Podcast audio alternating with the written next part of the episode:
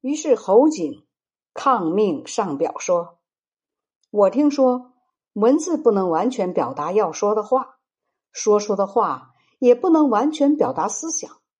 虽然这样，但是思想不借助语言是不能表示，语言不借助文字也表达不尽。我心中积蓄着极大的愤慨，所以不能沉默不语。我想陛下自身聪明睿智。”多才多艺，过去借助南齐末年微弱的形势，在汉水、沔水流域兴起帝业，平定凶残，铲除祸乱，家门的怨仇得到昭雪，然后继承前代圣王的事业，遵守周文王、武王的法度，延续唐尧、虞舜的德行，加上魏国衰败，四邻没有强敌。所以能够攻取西方的华陵，北边以淮泗为疆界，同东魏的高氏结好，使臣的车辆不断往来，边境没有战事，已经有十多年。您亲自操劳国家大事，勤心竭力，求得治国之道，校正周公、孔子的遗著，阐明佛理的奥秘，在位的年代长久。宗族本质坚如磐石，帝王治国的才干，没人能和你比量高低。这就是我在一方欢欣跳跃，仰望南方的风骚而赞叹的原因。没有想到，名声和事实并不相符，听说和眼见并不相同。我自从委身书名接受官职以来，前前后后遇到的事情。先前进上的奏表已经全都写明了，我怀着不能忍耐的愤懑，在为陛下陈述如下：陛下和魏国高氏和好，岁月已经超过十二年，车船往来，在陆路、水路上不断，必定会分担灾难，体恤忧患，同享甘美，共分苦难，怎么可以为了接受我一个人臣服？贪图我治下的如影地方，便同魏国断绝友好关系，发出檄文辱骂高城。南朝的使臣还没有返回，便让他们陷进了虎口，举起刀兵，敲起战鼓，侵入北朝彭宋地面。古时敌国交战，听到对方有丧事，就要休战。普通人的交情，还要托付遗孤，委以重任。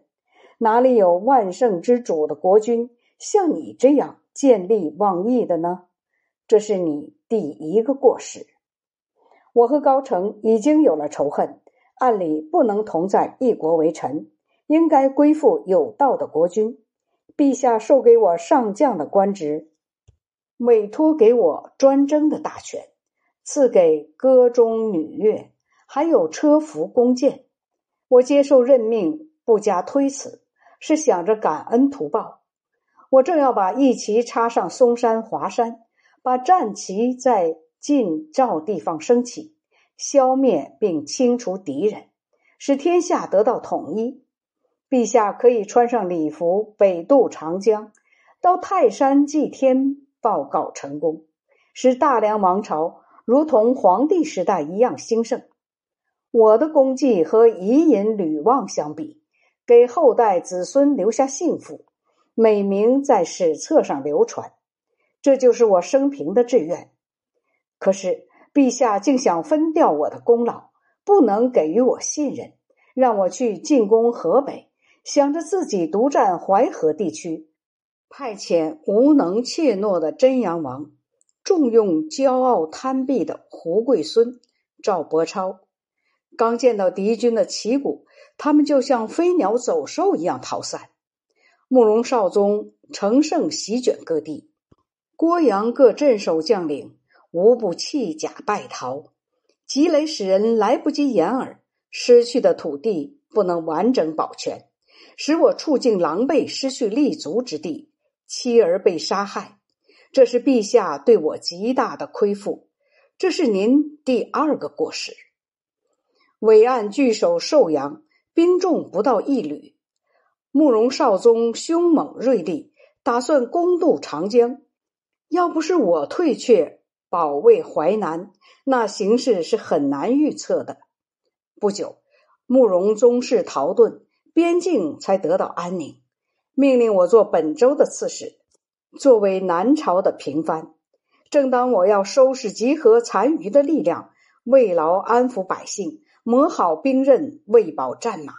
有足够的力量继续未来的战斗，收验死于寒山之战的尸体，洗刷郭阳败战的耻辱。陛下竟然失去了战斗的精神，不再有收复失地、加以固守的气概，轻易的相信真阳王荒谬的启奏，又要求和东魏和好。我屡次陈述意见，由于一计而拒不采纳。像这样反复无常，儿童都会为此感到羞耻，更何况是一国之君，竟然三心二意。这是您第三个过失。对于惩处畏惧却敌、逗留不进的将帅，军法是有常规的。遇偶一失败，便被楚王杀掉；王辉触犯军法，就被汉王处死。真阳王带领几万精兵。兵器战具堆积如山，慕容绍宗轻兵来袭，士兵不足百辆战车，竟然不能抵抗。真阳王自己也被俘虏，作为皇帝的侄子，反而被附送到敌庭。按军法，应该消除他皇族的属籍，杀掉他，用血来祭骨。陛下对他丝毫不加追究责备，可怜他苟且偷生，反而打算。拿我设法和东魏交换俘虏，国君执法应当是这样吗？这是您的第四个过失。